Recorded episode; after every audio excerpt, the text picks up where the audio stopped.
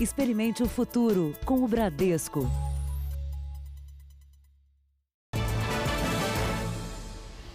Olá, boa noite. Boa noite. O número de assaltos a motociclistas em São Paulo cresceu durante a pandemia. Na maioria dos ataques, os criminosos estão mais violentos. E os flagrantes são comuns em várias regiões da capital paulista. Um motoqueiro freia para passar num radar de velocidade e é atacado por criminosos armados. Ele dá meia volta, é perseguido por outro homem a pé, mas acelera e consegue fugir. Ele não quis se identificar, mas conversou com o Jornal da Record. Eles já chegaram me agredindo. A gente vê, assim, o pessoal que nos é muito comum, mesmo a gente entregando o bem, eles ainda acabarem agredindo, atirando. Neste outro vídeo gravado nessa sexta-feira, um casal para a moto e em seguida outras duas param à frente. Três homens anunciam o assalto. Eles rendem o casal e pegam os pertences que podem, inclusive os capacetes. A ação aconteceu em uma movimentada avenida da zona sul da capital paulista. Eles fogem levando a motocicleta.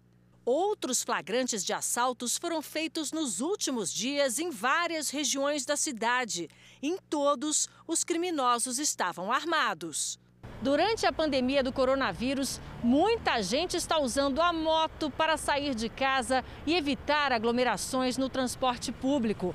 Outros passaram a utilizar o veículo que era de passeio para trabalhar e gerar renda. E o aumento da frota fez crescer também o número de assaltos. Foram cerca de 30% a mais desde março só em São Paulo, segundo o Sindicato de Motoboys do Estado. Cláudio entrou para essa estatística.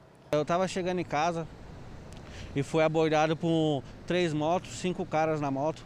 Dois desceu armado pedindo para me entregar o veículo. Eu simplesmente entreguei sem, sem reagir, sem nada. Muitos buscam alternativas para evitar os assaltos. Em alguns casos fica inviável fazer um seguro e o pessoal é, tenta se precaver de outra forma. Então eles fazem vacina na moto que é quando você marca cada peça de que tem comércio com a placa da moto. Mas, quando abordado por criminosos, a recomendação é não reagir como o motoqueiro que fugiu. Ele reconhece que não foi a atitude certa a tomar. É a sua vida, né? Nenhum bem vale a nossa vida. Não sugiro que ninguém tente reagir de nenhuma forma. Entrega, fica calmo é o que recomendam os especialistas em segurança. Quando você se depara com a situação, a primeira coisa, não reaja. Por quê? A sua vida está em jogo. O criminoso está armado e se você tentar fugir, ele vai tentar atirar. Eles levaram bem material, mas a, a vida foi mais importante deixar, então voltar para casa foi a, o melhor presente que eu pude ganhar naquele momento. Veja agora outros destaques do dia. Mulher de Fabrício Queiroz se apresenta à polícia para cumprir prisão domiciliar. Polícia apreende 8 milhões e 500 mil reais em endereços do ex-secretário estadual de saúde do Rio. Exames de Michele Bolsonaro e das filhas dão negativo para a Covid-19. A Agência Nacional de Aviação investiga adulteração em gasolina de aeronaves. Autoridades brasileiras cobram ação do governo angolano contra a perseguição a brasileiros. E parlamentares estudam criar comissão para investigar ataques.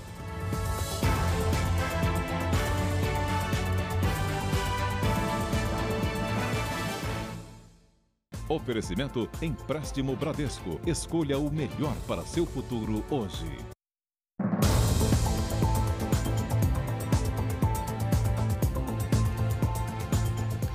A fiscalização lacrou 11 bares que estavam abertos ontem à noite, desrespeitando o protocolo de funcionamento em São Paulo. Neste primeiro fim de semana de reabertura, o movimento começou a voltar em bares e salões de beleza. E os clientes ainda se adaptam às novas medidas. O sábado, para muita gente, foi dia de colocar o visual em ordem. Salões movimentados com clientes e funcionários se adaptando às novas regras. O movimento também começou a reaparecer nos bares e restaurantes de São Paulo. Nem nos bairros mais badalados, a reabertura trouxe aglomeração nas ruas. Até porque a fiscalização estava ali, em cada esquina. Esse casal tinha receio em comer fora e decidiu parar só depois de avaliar bem o local. A gente ficou observando de longe o lugar que estava mais seguro de entrar, onde os garçons estavam com a viseira, com a máscara. Daí a gente achou um lugar que atendeu tudo isso e a gente entrou. Depois de mais de três meses sem abrir as portas, o que a gente vê nas ruas de São Paulo hoje é isso: alguns restaurantes ainda fechados, outros atendendo só com entrega, com os deliveries, mas a maioria aproveitou a liberação para receber a clientela presencialmente. E quem decidiu por isso teve que se organizar para cumprir todas as regras.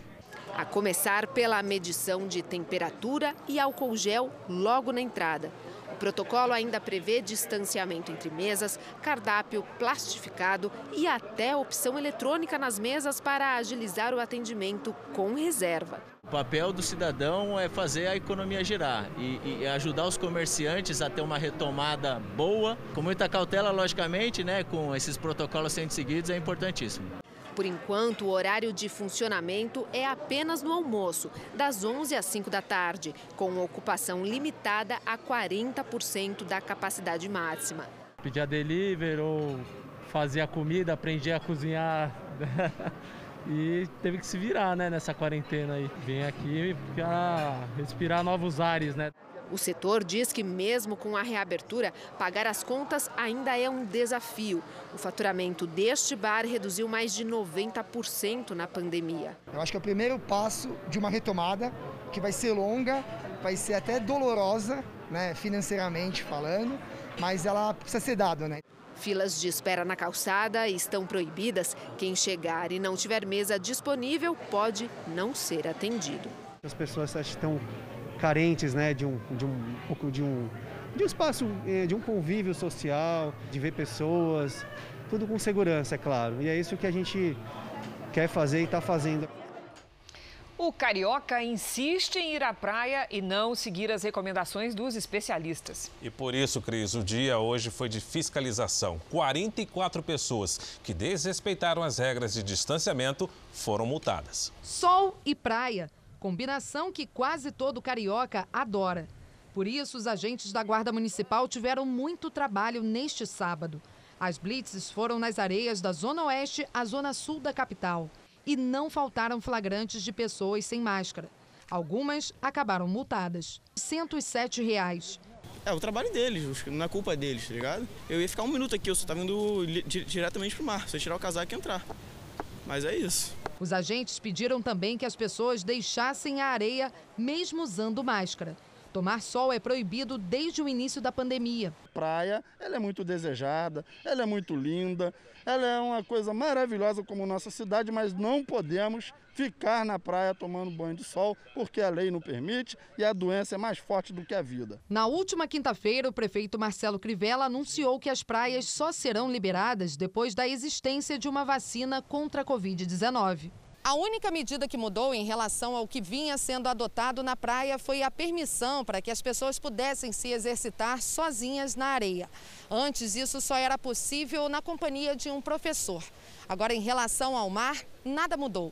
A prática de esportes aquáticos como surf continua liberada, mas aquele mergulho ainda está proibido. Esse tipo de fiscalização não tem data para acabar a fiscalização é muito importante. Apesar do tempo maravilhoso, a gente tem que evitar o máximo de aglomeração e cada um fazer a sua parte.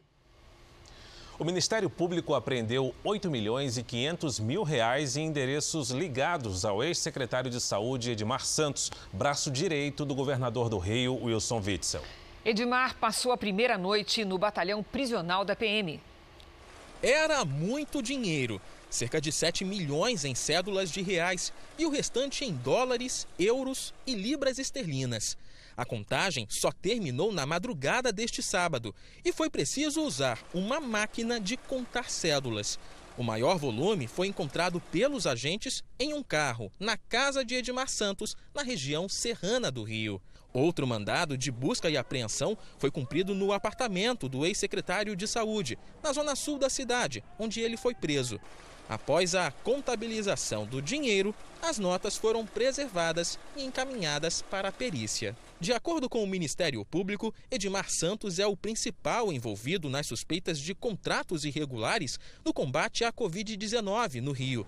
Entre eles, a compra de medicamentos e respiradores com valores muito acima dos preços de mercado. O governo gastou cerca de um bilhão de reais para fechar contratos sem licitação e, mesmo assim, só comprou 52 respiradores. Segundo as investigações, Edmar Santos continuou cometendo crimes, mesmo depois de ter sido exonerado do cargo. O Ministério Público acredita que outros integrantes da organização criminosa liderada pelo ex-secretário, ainda estejam atuando em cargos públicos do governo de Wilson Witzel. O depoimento de ontem de Witzel ao Ministério Público Federal foi interrompido por uma decisão do Superior Tribunal de Justiça. Ainda não há nova data para o depoimento sobre a suspeita de fraudes em contratos na compra de equipamentos e na contratação de uma organização social para a instalação de hospitais de campanha durante a pandemia. A defesa de Edmar Santos não quis se manifestar. E ainda no Rio de Janeiro, Fabrício Queiroz e a mulher, Márcia Aguiar, que estava foragida havia três semanas, já estão em prisão domiciliar. O casal é investigado por obstrução da justiça e operações financeiras suspeitas na Assembleia Legislativa. O dia foi de pouca movimentação em frente ao prédio de Fabrício Queiroz, ex-assessor do senador Flávio Bolsonaro. No apartamento do quinto andar onde ele mora, ninguém apareceu na varanda. O ex-policial militar deixou o complexo penitenciário de Bangu na noite de ontem para cumprir de tornozeleira eletrônica prisão domiciliar autorizada pelo Superior Tribunal de Justiça. A esposa de Queiroz, Márcia Guiar, também já está no apartamento do casal, de acordo com os advogados de defesa. Ela estava foragida desde o dia 18 de junho.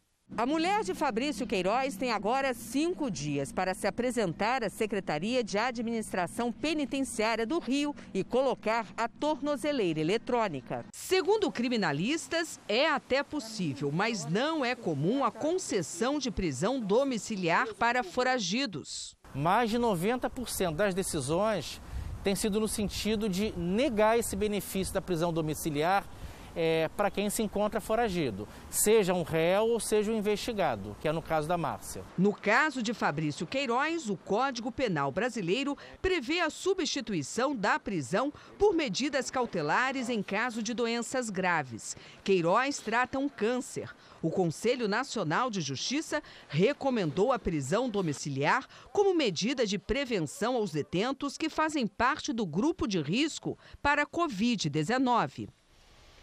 A Defesa Civil do Rio Grande do Sul está em alerta com a cheia do Rio Guaíba. Há quatro anos, o nível não subia tanto. Em Porto Alegre, os moradores estão preocupados com a inundação. O Guaíba avançou pela orla e até por ruas da capital. Na região das ilhas, a preocupação é com famílias que precisam ser retiradas de casa o quanto antes. Alguns moradores só conseguem chegar às residências de barco. Que aqui não tem como ter. Bate tu andar, bate sem barco, meu amigo. Tem que ter barco. As chuvas dos últimos dias fizeram o nível do Guaíba atingir mais um recorde a quinta maior marca da história. Segundo meteorologistas, há quatro anos o nível do Guaíba não subia tanto.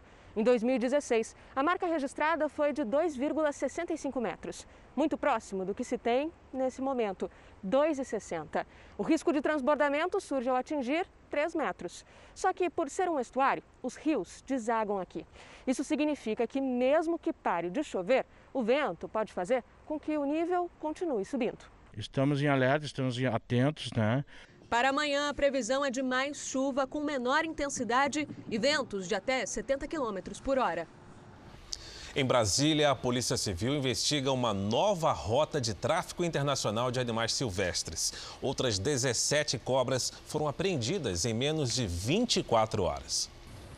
As cobras e até dois tubarões foram encontrados em três cidades do Distrito Federal. Segundo a polícia, todos esses animais podem ter relação com o estudante Pedro Henrique Santos, de 22 anos, internado desde a última terça-feira após ter sido picado por uma naja a polícia apreendeu outra naja em um imóvel vazio na cidade do Guará, onde o estudante mora. Os animais apreendidos foram levados para o Jardim Zoológico de Brasília. Segundo veterinários, algumas cobras apresentam sinais de maus tratos. Existe a suspeita que a capital do país seja rota de tráfico internacional de animais silvestres. Em Goiânia, 2.600 pessoas fizeram teste para a Covid-19. O serviço é realizado por agentes de saúde da Prefeitura e o resultado deve sair na segunda-feira. As equipes da saúde da Prefeitura de Goiânia visitaram vários bairros na manhã de sábado. Ao todo, sete distritos sanitários de toda a capital participaram da testagem para a Covid-19. Nós vamos conseguir verificar em que local que a curva está sendo mais ascendente em relação ao município e direcionar as ações de fiscalização, de controle, de prevenção nesses locais. Segundo o superintendente, o quarto inquérito populacional testou com o apoio do laboratório de uma universidade aqui de Goiás 2.600 pessoas de todas as regiões da capital.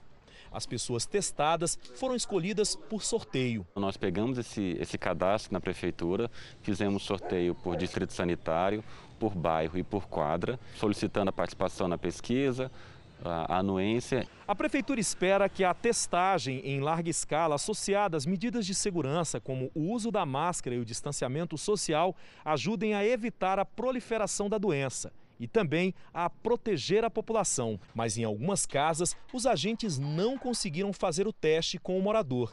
Nessa, por exemplo, a moradora não aceitou a entrada dos agentes para saber se estava ou não com a Covid-19. Então tá bom, eu agradeço. Obrigada.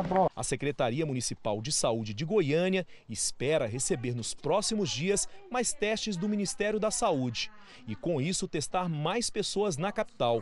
Quem aceitou fazer o teste da prefeitura em casa gostou da visita dos agentes. Por mim é ótimo, mãe. Mas eu ando sempre de máscara, uso gel, uso tudo. Vamos agora aos números de hoje da pandemia no Brasil. Segundo o Ministério da Saúde, o país tem 1.839.850 casos de Covid-19. São 71.469 mortes.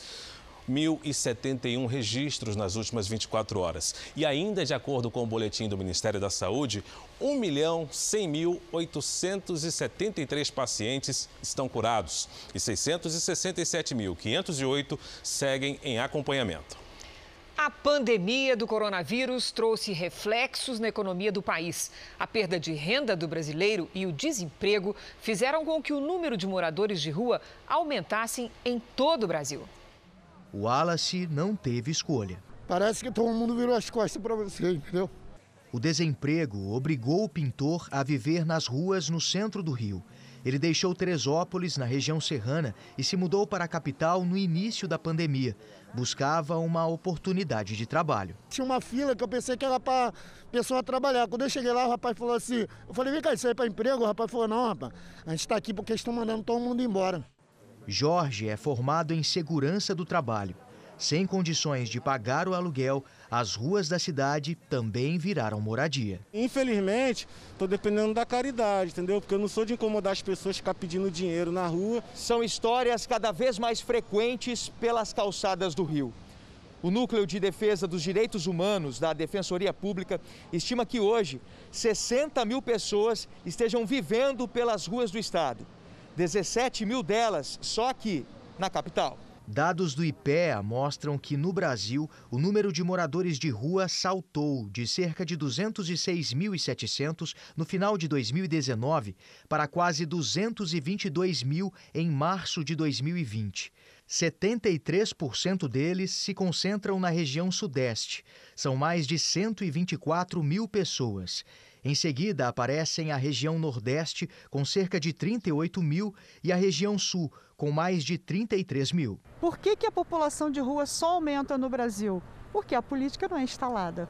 É importante que a sociedade entenda que não adianta ter uma visão preconceituosa em relação a esse público. Esse grupo de voluntários entrega cerca de 400 kits com café da manhã e itens de higiene na zona sul do Rio. Com o aumento da demanda, eles sentiram mais necessidade de ajudar. Hoje a gente atende o pop rua e as pessoas em situação de vulnerabilidade. O que é isso? Aqueles que ainda têm a casa para morar, mas que não têm o alimento, não têm dinheiro para comprar, para se, se manter mais. É a solidariedade que ajuda a manter viva a esperança dessas pessoas. Eu desejo que isso acabe para poder jogar meu currículo de novo lá no, no zoológico onde eu trabalhava e voltar a trabalhar de novo, né? Voltar a ser um cidadão, né? Crianças dão exemplo de solidariedade em Minas Gerais. Com criatividade e talento, mobilizam vizinhos e parentes a ajudar quem mais precisa. Pietro sempre gostou de cantar. Ao participar de um show de calouros, aos 5 anos, ganhou nota 10 dos jurados. Eu comecei com 4, depois eu fui conseguindo cantar a música do Cristiano Araújo. Aí eu fui treinando muito, por isso que eu tô bom. Tão bom que na época o fã do cantor Cristiano Araújo ganhou o concurso. E Pietro usou o dom para fazer campanhas. Nos últimos cinco anos já pediu doações de sangue, de órgãos e agora na pandemia não foi diferente. Já foram seis lives com o objetivo de arrecadar alimentos. Eu fico feliz porque eu, além de ajudar, é, muitas pessoas é, gostam das minhas músicas também. Aí depois é, as coisas que eu vou ganhando eu vou doando para as pessoas. Luca, de 7 anos, usou outro talento para incentivar a solidariedade. O desenhista vende as obras em uma rede social. Durante a pandemia, parte do valor arrecadado foi entregue a uma pessoa em situação de rua que vive perto da casa dele. Que ele está muito triste lá e eu quero comprar coisa para ele, algumas, né? Jatel decidiu arrecadar donativos para pessoas carentes depois que viu um homem revirando lixo em busca de comida. Sensibilizado, ele foi para o computador e fez um convite aos vizinhos para deixar alimentos numa caixa em um cantinho da portaria do prédio. Muitas pessoas, neste momento, precisam de alimentos e produtos de higiene, então podemos ajudar. Os moradores aderiram. Um prédio de cinco andares, então assim todo mundo se mobilizou, todo mundo ficou muito contente. É muito bom é, vê-los crescendo é, com esses desejos dentro do coração deles, né? Theo, Luca, Pietro e Giovana. Crianças que não medem esforços para ajudar o próximo, cada uma da sua maneira e usando a criatividade. Giovana é leitora assídua, catalogou 50 livros e montou uma biblioteca em casa para fazer empréstimo das obras para os vizinhos. Eles recebem a lista e escolhem o título. Giovana limpa o livro, embala e deixa na porta do apartamento. O que, que é? Abre. Agradece ela. Obrigada. Eu tive essa ideia para as pessoas saírem da internet e irem ler o livro, aprender a ler, se divertir um pouco. Em troca, recebe bilhetes de agradecimento. Você sente muito mais a emoção e o carinho que as pessoas sentem por você quando ela manda uma carta. E por falar na garotada, os parques de diversão da Disney em Orlando voltaram a funcionar depois de quatro meses fechados. A reabertura acontece em meio ao aumento de casos de coronavírus no estado americano da Flórida. Um parque de diversões com pouca gente, muita distância entre as pessoas nas filas dos brinquedos e álcool em gel à vontade. Foi assim que a Disney World reabriu hoje na Flórida depois de passar quatro meses fechada. A venda de ingressos agora é limitada. Shows de fogos de artifício e desfiles foram suspensos. Assim, o parque não enche, evitando aglomerações. E o uso de máscara é obrigatório para todos. Os restaurantes ganharam mesas ao ar livre. Todo mundo quer aproveitar mais com segurança, diz o chefe Art Smith. Os parques representam 37% do faturamento da empresa e ficaram fechados mais tempo do que os da concorrência. Os outros parques da Flórida reabriram no começo de junho. E assim, o mundo da fantasia está de volta em meio a uma realidade dura. O número de novos casos de Covid-19 está disparando na Flórida. Foram mais de 11 mil infectados nas últimas 24 horas, com 93 óbitos. 52 hospitais do estado não têm mais leitos disponíveis nos centros de tratamento intensivo. Os casos também estão aumentando na Califórnia, no Texas e no Arizona. O número de mortes por Covid-19 no país diminuiu em maio e junho, mas voltou a subir este mês. E veja a seguir: infecção respiratória por H1N2 preocupa autoridades de saúde do Paraná. Ainda nesta edição, parlamentares estudam criar comissão para investigar perseguição a brasileiros em Angola.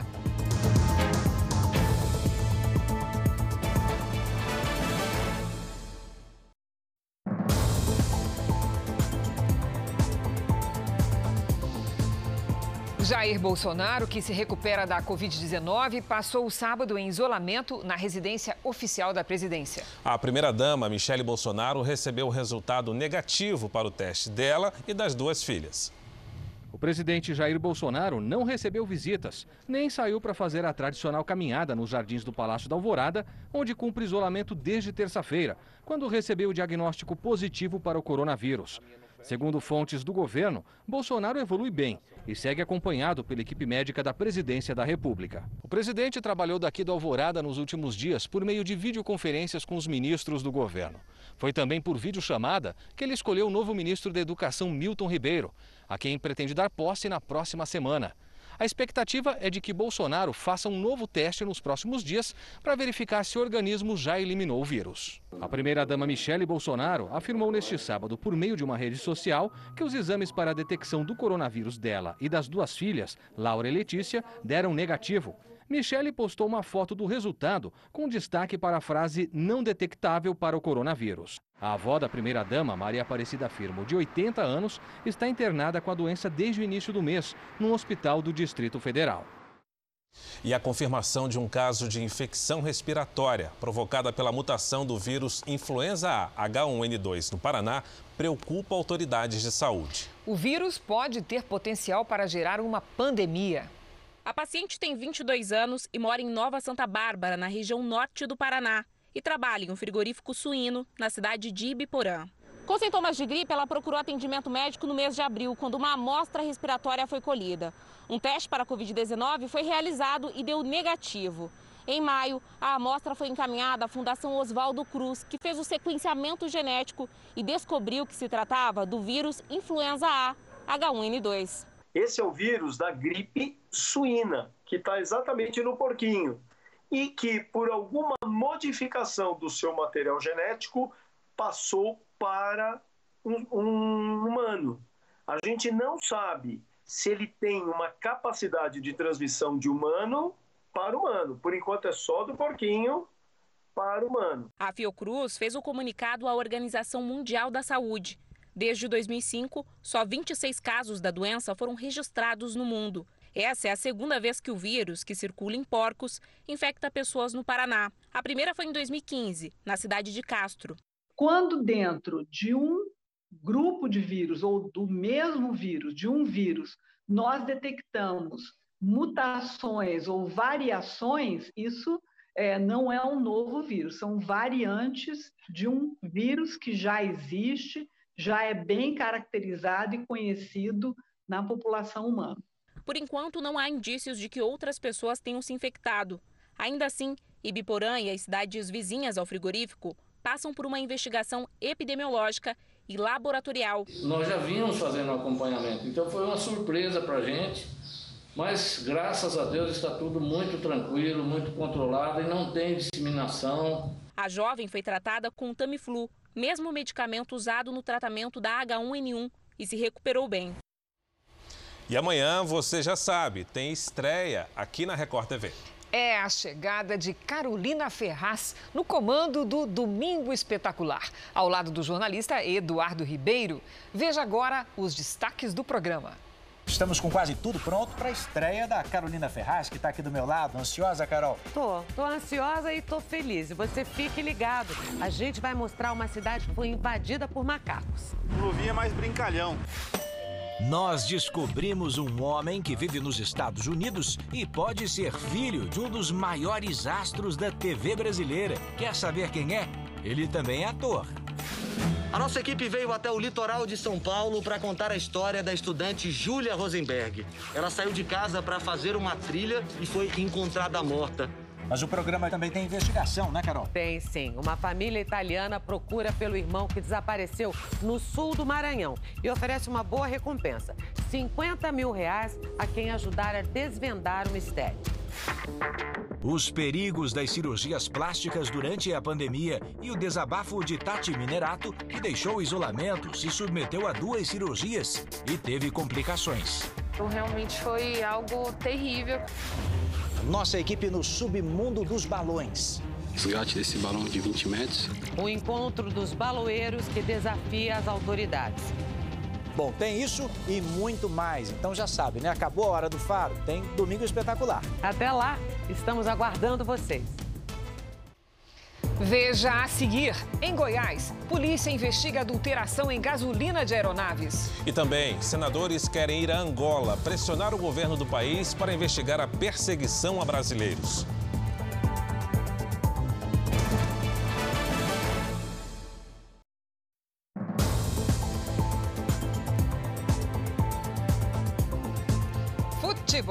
Na Inglaterra teve gol brasileiro, tropeço de time grande e o primeiro rebaixado. E na Espanha, a vitória magra do Barcelona tirou a chance do Real Madrid ser campeão nessa rodada. Messi deu passe para o chileno Arturo Vidal fazer o único gol contra o Valladolid. O Barcelona está um ponto atrás do Real, que joga na segunda-feira. Em Liverpool, o time da casa, já campeão, saiu na frente do Burnley. O brasileiro Fabinho deu passe para Robertson abrir o placar. Jay Rodrigues empatou e acabou com a sequência de 24 vitórias do Liverpool como mandante. O Chelsea foi surpreendido pelo Sheffield. David McGoldrick marcou duas vezes na vitória por 3 a 0. Gabriel Jesus foi destaque do Manchester City, que ganhou do Brighton. Ele ajeitou para Sterling fazer o primeiro. E marcou o segundo depois do escanteio.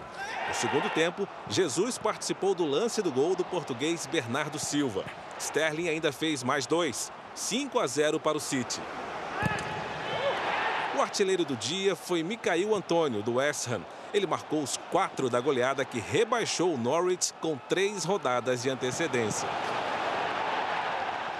Depois de quase uma semana da morte de uma estudante de veterinária, a polícia de São Paulo chega a um suspeito. Ele foi preso por importunação a uma mulher no litoral do estado. O suspeito foi preso nesta sexta-feira em Ilhabela, litoral norte de São Paulo, uma cidade turística que fica a 30 quilômetros da trilha onde Júlia Rosenberg foi encontrada morta. O suspeito é um homem de 37 anos que trabalha como autônomo. Ele tentou beijar uma mulher à força na balsa que liga Ilhabela ao continente e acabou preso horas depois. Segundo os policiais que fizeram a prisão, ele teria confessado o assassinato de Júlia no caminho para a delegacia, mas diante do delegado mudou a versão e negou o crime. Júlia Rosenberg tinha 21 anos e desapareceu quando fazia sozinha uma caminhada pela trilha no último fim de semana. Policiais de São Sebastião, que investigam a morte da estudante, relataram ter abordado o mesmo suspeito próximo à trilha, no dia seguinte ao crime. Os investigadores pediram a coleta de material genético do homem para comparar com as manchas encontradas na roupa de Júlia. O celular dele já foi enviado à perícia. Por enquanto, o suspeito foi indiciado por importunação sexual e está em prisão temporária. Uma denúncia de uma associação de pilotos levou as agências nacionais de aviação e petróleo a investigar a qualidade do combustível usado no país. Isso é grave, Cris. Os pilotos falam em adulteração na gasolina, o que causa corrosão e pode até derrubar aviões. O piloto deste avião percebeu que tinha algo errado com a aeronave durante um voo de Goiás para a Bahia. Tá um, um vazamento de borracha, como se tivesse derretido todo o tanque interno. Começa o vazamento daqui, continua aqui de borracha e ele escorre até depois aqui do trem de pouso, onde pinga lá. O dono do avião já calcula o prejuízo. Hoje meu prejuízo ele deve bater em torno de 200 mil reais Porque além das peças da manutenção, eu tive que locar uma outra aeronave a querosene, para não ter risco, e para continuar em busca dos medicamentos do, do, do Covid, que eram emergenciais, são emergenciais. Né? Aqui o vazamento aconteceu em um helicóptero. Nós temos um helicóptero aqui, ele está com, com vazamento. A, a, princípio no ringue da, da do, do dreno está vazando e também no tanque. Eu detectei que tem um vazamento no tanque. Desde o início dessa semana, pilotos de todo o país perceberam corrosões e danos nos tanques de combustível de suas aeronaves e divulgaram os casos na internet. Eles desconfiam que a gasolina que é importada foi adulterada. Abriu o hangar agora cedo para a ONA pegar, ó. Tá vazando tudo aqui, ó. Segundo a Agência Nacional de Petróleo, cinco distribuidoras são autorizadas a atuar no mercado de combustíveis para aviões no Brasil. O combustível chamado de Avigás é usado para abastecer aviões que fazem táxi aéreo, voos particulares e de instrução. E se estiver adulterado, pode causar muito mais que danos mecânicos. Uma pequena parte desse material de borracha, ele pode se desprender, pode andar dentro da linha de combustível, pode chegar no motor, obstruir a entrada de combustível dentro do motor e pode causar o apagamento desse motor em voo, pode derrubar a aeronave, né? Em nota, a Agência Nacional de Aviação Civil e a Agência Nacional de Petróleo disseram que estão investigando se o Avigás está mesmo com alguma adulteração. Enquanto isso, muitos pilotos já se negam a levantar voo. As associações entenderam que seria melhor que essas aeronaves não decolassem, ou então pelo menos que elas fizessem procedimentos para lavar, substituir os tanques, ver o que, que está acontecendo e até ver o que está acontecendo, então, antes de tomar a decisão de ir para o voo. Várias autoridades se manifestaram hoje em todo o país sobre a perseguição a brasileiros em Angola. O presidente Jair Bolsonaro entrou em contato com o presidente angolano, manifestando preocupação com os recentes episódios. As cenas de perseguição religiosa e os episódios de xenofobia em Angola exibidos pelo Jornal da Record provocaram forte reação de políticos brasileiros. Eu tenho acompanhado bastante de perto esta gravíssima situação que está acontecendo com a Igreja Universal do Reino de Deus em Angola e verificamos até em algumas ações da polícia e do próprio Ministério Público angolano uma certa conivência com os, bar, com os vândalos, com aqueles que estão fazendo barbáries, inclusive levando à violência física e agressão de pastores. É lamentável que pastores da Igreja Universal do Reino de Deus, que brasileiros estejam recebendo esse tipo de tratamento lá em Angola. Isso é xenofobia. Nós não tivemos e não teremos esse tipo de tratamento contra o povo angolano aqui no Brasil. Eles exigem uma resposta rápida do governo angolano contra as invasões de templos e propriedades da Igreja Universal do Reino de Deus e as agressões a pastores brasileiros. A crise, que já dura três semanas, se agravou nos últimos dias com uma ação de 80 homens do SIC, Serviço de Investigações Criminais de Angola, que vasculharam mais de 20 casas de pastores e bispos da Universal e apreenderam bens pessoais muito constrangedor. E, inclusive, tivemos das 7 da manhã, ficaram aqui uh, aproximadamente 10 horas. Um bispo brasileiro chegou a ficar 8 horas detido. Ele pegou meu celular no meio da pista, ele cortou o meu carro, tomou meu celular e pediu que eu seguisse ele. De repente, ele disse: Você está detido, porque você estava gravando e não pode gravar. Essa é a segunda ação das forças de segurança angolanas contra residências de religiosos brasileiros.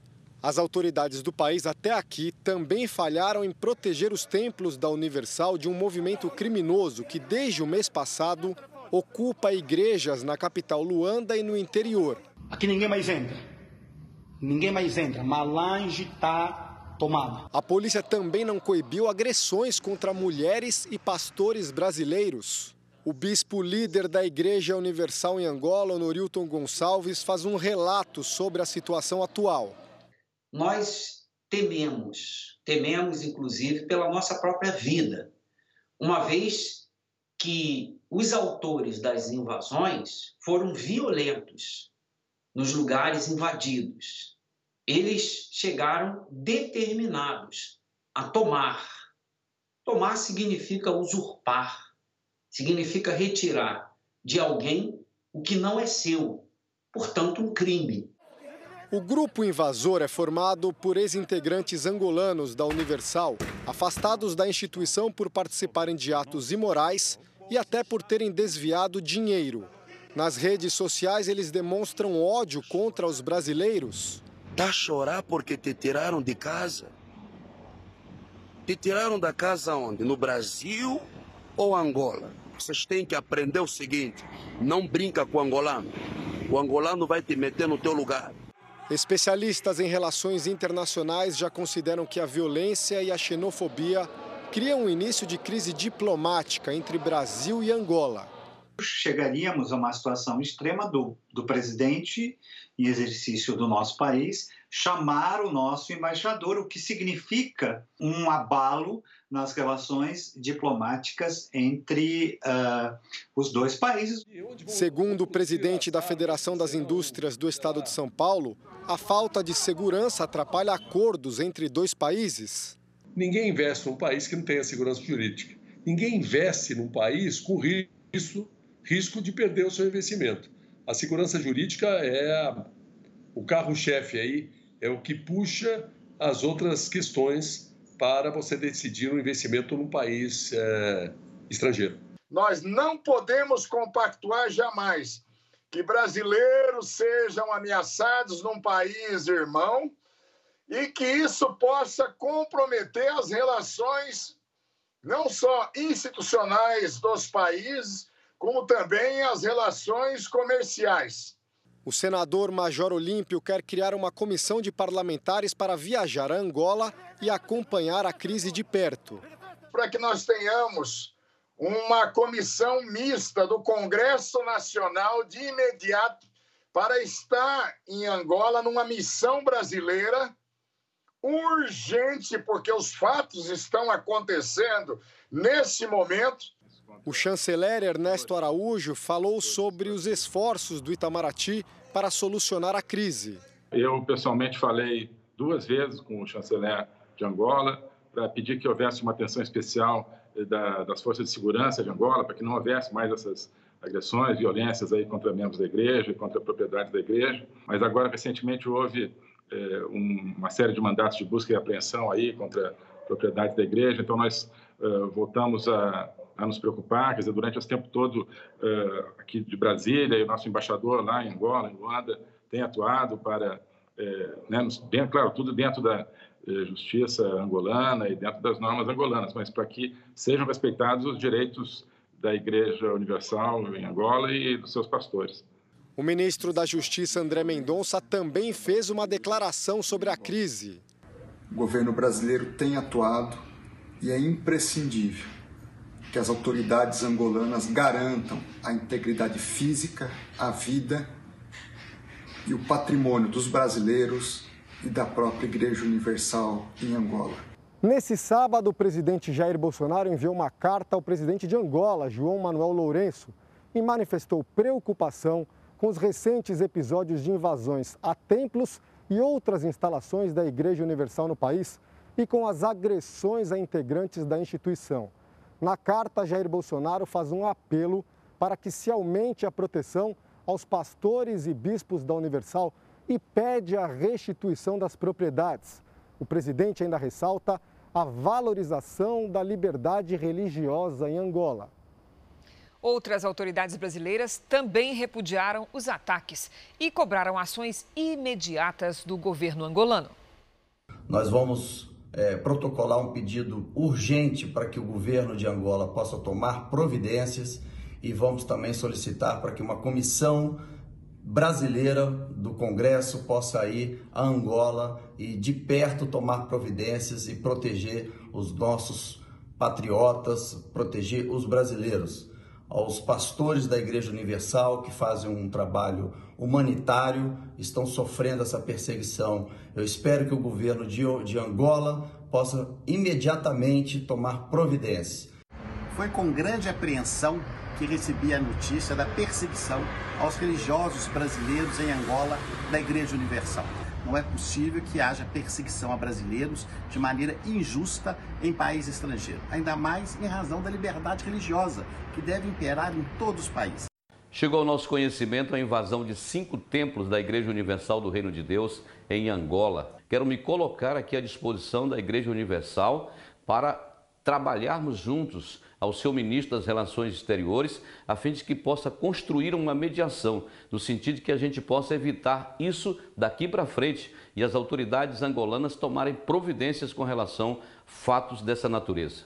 A Convenção de Genebra, no seu artigo 15, deixa bem claro que há que se dar garantias, seguranças para o funcionamento completo dessas ações religiosas de evangelização. O governo brasileiro, através do Itamaraty, do seu Ministério das Relações Exteriores, do seu chanceler, deve tomar as providências imediatas, agir para não permitir que isso continue acontecendo. Até porque fere a legislação internacional. Vivemos num país democrático que permitimos que todas as ações religiosas possam acontecer. Também haveremos de requerer que Angola respeite essas convenções todas.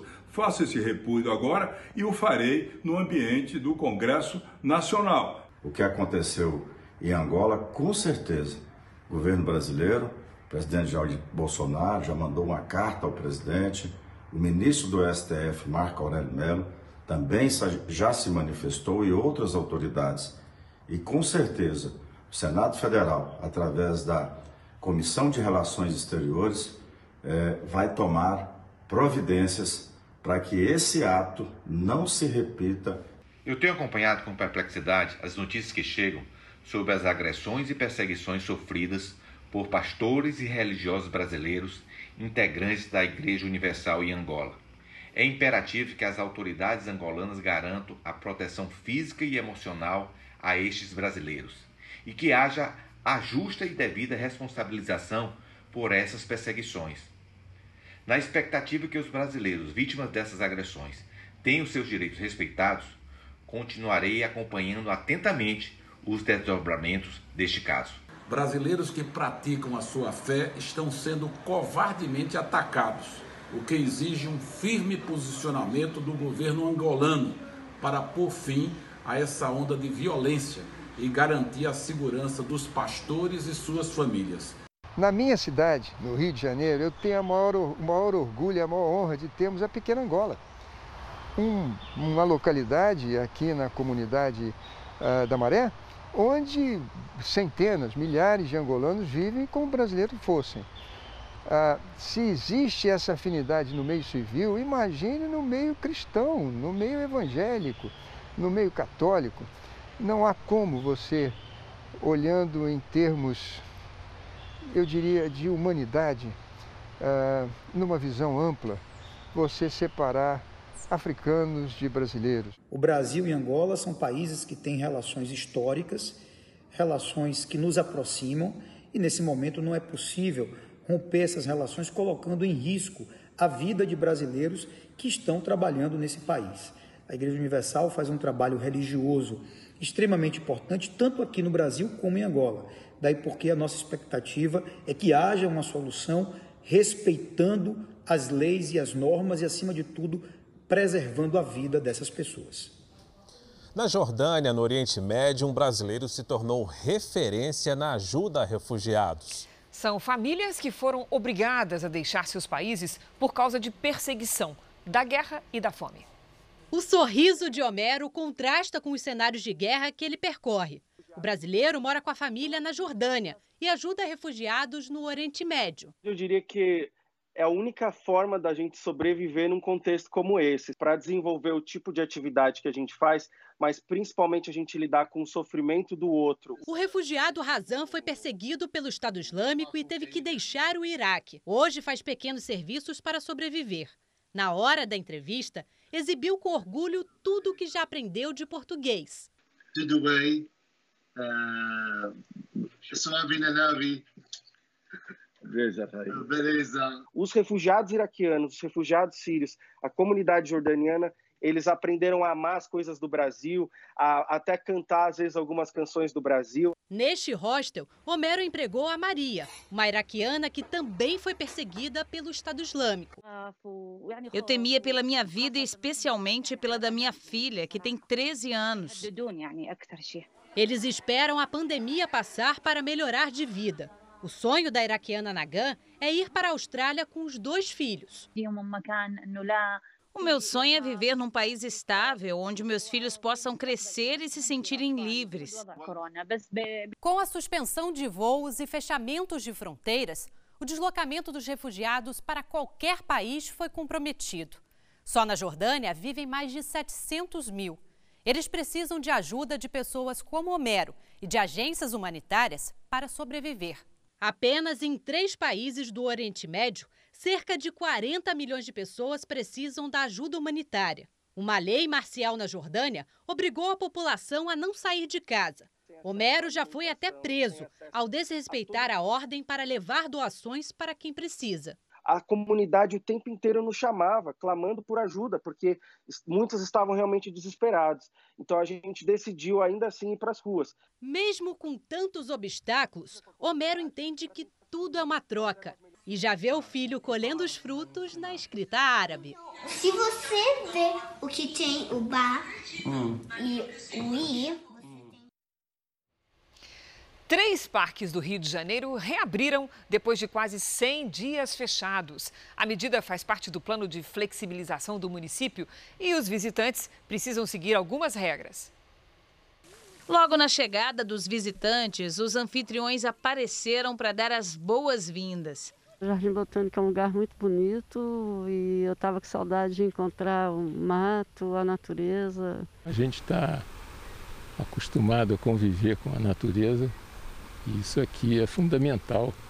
Tudo preparado com muito carinho. Foram quase 100 dias de portas fechadas por causa da pandemia do coronavírus. Agora, finalmente, o Jardim Botânico do Rio pôde reabrir. Por enquanto, apenas um terço do público total de antes vai poder entrar. Agora a visitação tem a necessidade de um agendamento prévio através do site do Jardim Botânico, em que a pessoa precisa dizer o dia e o horário que ela pretende vir ao jardim. Nesse momento, a gente está agendando até 60 pessoas por hora. E se as vagas esgotarem? Não tem problema. O que não falta nessa cidade é natureza. O Parque Nacional da Tijuca também voltou a funcionar essa semana, principalmente para quem quer praticar atividade física ao ar livre. Mas tem também quem queira vir aos parques só mesmo para apreciar. Por isso, os restaurantes e cafés, como esse daqui do Parque Laje, também voltaram a funcionar normalmente, ou quase. As mesas, olha só, estão afastadas para respeitar o distanciamento. E as máscaras só podem ser retiradas na hora de comer ou beber. Em todos os parques, os espaços fechados, como estufas, continuam isolados. Os bebedouros estão lacrados, tem que trazer água de casa. E os funcionários precisam usar os equipamentos de proteção. As áreas de lazer liberadas são grandes. Só o Jardim Botânico tem mais de 54 mil metros quadrados. Espaço de sobra para cada visitante fazer a sua parte e respeitar o distanciamento. Minhas filhas não conheciam na né, primeira vez, então a oportunidade de trazer ao ar livre, a questão acho que é mais seguro, né? Segurança maior para gente. Tá bem fresquinho, tá tranquilo, tá, tá, tá excelente. Uma comunidade brasileira em Portugal foi colocada em quarentena depois que mais de 20 pessoas foram contaminadas por coronavírus. Na tranquila aldeia de Santo Estevão, cerca de 60 quilômetros da capital Lisboa, o assunto é um só: o surto do novo coronavírus entre os moradores. Em anos adjuntos, né? sempre pouca gente, gente que a gente conhece. Se apanhar uma coisa daquelas, deve sentir que o corpo não anda bem. Aquilo é uma doença, uma doença para matar. O tempo na aldeia parece passar ainda mais devagar para a comunidade de imigrantes brasileiros, que vive aqui e sofre um surto da doença. Há cerca de 15 anos, muitos vieram do Brasil e se instalaram na região em busca de uma vida melhor. Hoje, mais de 20 brasileiros testaram positivo para a doença e quase 90 estão isolados, como a Fernanda, que está em casa em quarentena com o irmão infectado. O meu irmão, no caso, tem um, ele tem um quarto separado, mas assim, a comida, essas coisas, eu faço tudo e levo para ele a porta, deixo lá com máscara, sempre com muito cuidado. Depois ele deixa lá o prato, eu pego e já trago, já desinfeto tudo para a gente também não estar tá a correr riscos. Segundo a Direção-Geral de Saúde, cerca de 25% dos infectados aqui em Portugal são imigrantes. O governo português aponta que as condições de vida de muitas dessas pessoas facilitam o contágio, como a superlotação das habitações e o uso diário do transporte público. Portugal, que já foi apontado como um caso de sucesso no combate à pandemia, hoje acompanha o crescimento de casos. A maioria na capital Lisboa. Realidade que faz a Direção-Geral de Saúde repensar algumas recomendações, como a possibilidade de obrigar o uso de máscaras também na rua.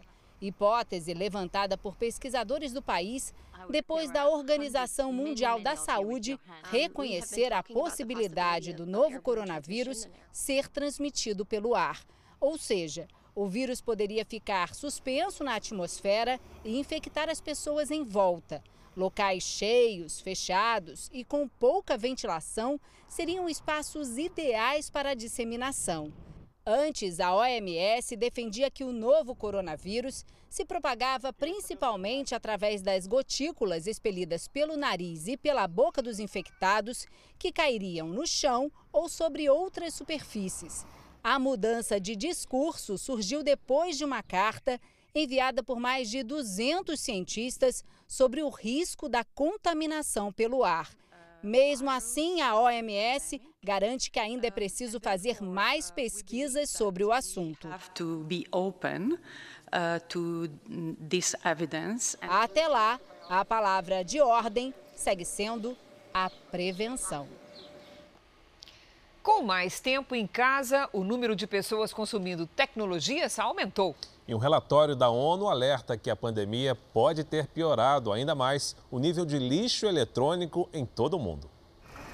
Você já parou para pensar em quantos aparelhos eletrônicos tem em casa? Maior acesso da população à tecnologia pode representar desenvolvimento social, mas há um alto custo para o planeta. É o que aponta o relatório anual sobre lixo eletrônico das Nações Unidas. Nos últimos cinco anos, houve um aumento de 21% na produção desses resíduos. Só em 2019, 53,6 milhões de toneladas foram descartadas ao redor do mundo, um recorde. E apenas 17,4% de todo esse lixo foi reciclado. Na divisão por continentes, as três primeiras posições são ocupadas pela Ásia, que produziu quase 25 milhões de toneladas de resíduos eletrônicos, Américas, com 13 milhões de toneladas, e Europa, com 12 milhões de toneladas. Segundo os cientistas, o lixo tecnológico é altamente tóxico e possui substâncias perigosas à saúde e ao meio ambiente, como mercúrio. Um dos autores do estudo da ONU alerta ainda que a pandemia pode ter piorado a situação este ano, já que o isolamento social intensificou a compra de eletrônicos. Uh, Aqui na Ásia, continente que concentra a maior população do planeta, a pilha de lixo eletrônico cresce à medida que aumenta o consumo de novos aparelhos em países emergentes. Por isso, a importância de criar maneiras de reutilizar esses equipamentos. E os japoneses, amantes da tecnologia, têm tentado buscar soluções para o problema. Durante a preparação para as Olimpíadas, o comitê organizador criou uma campanha para fabricar as medalhas utilizando equipamentos reciclados. Quase 80 mil toneladas de celulares, computadores e videogames foram doados pela população. O que muita gente não sabe é que desses aparelhos é possível extrair metais valiosos, como ouro, prata e cobre. Estima-se que mais de 300 bilhões de reais sejam desperdiçados todos os anos pelo não reaproveitamento desses metais. Este homem diz que iniciativas como esta ajudam, mas ainda é preciso mais conscientização. Nos Estados Unidos, depois de quatro meses, bares e restaurantes começam a receber clientes. E apostam na criatividade para se adaptar aos novos tempos que exigem o distanciamento social. Segundo os americanos, neste momento, a segurança em um restaurante é mais importante do que uma boa comida. Desafio dobrado para quem tenta corresponder às expectativas dos clientes.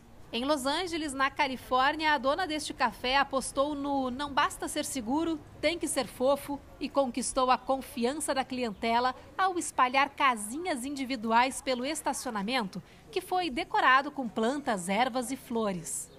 Os clientes adoraram nosso pequeno jardim e estão se sentindo super seguros, conta a empresária.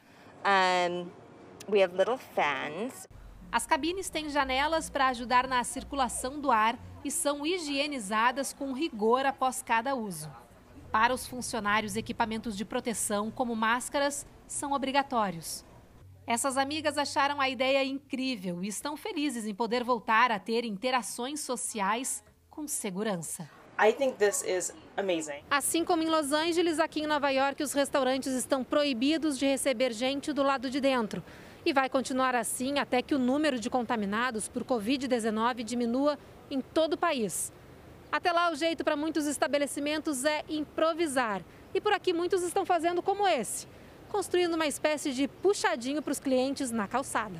A dona deste restaurante de Manhattan diz que pretende em breve recontratar os cerca de 100 funcionários que precisou demitir no começo da crise.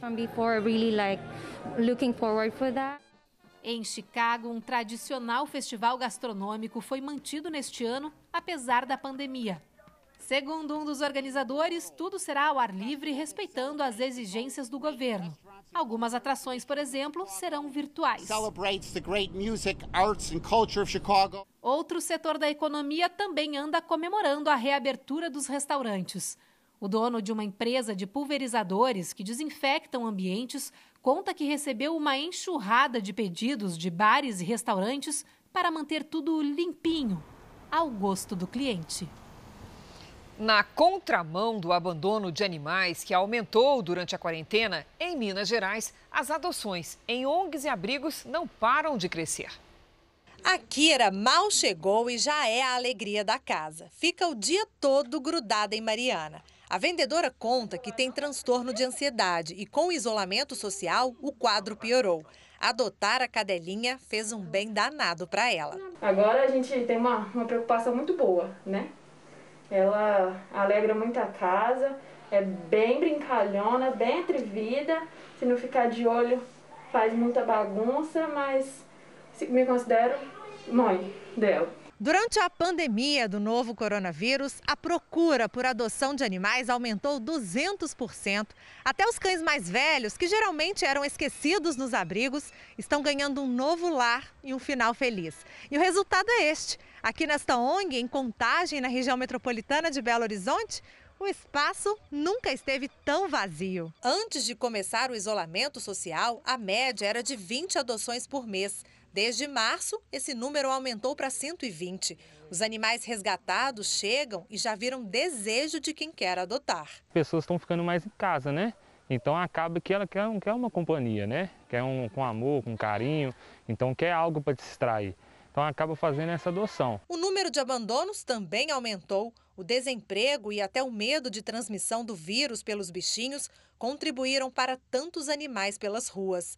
Mas muitos têm tido sorte, como este filhote que vai para casa nova receber e dar carinho. Eu estava me sentindo muito sozinha, mas agora eu ganhei um companheiro. Cachorro é tudo na vida da gente.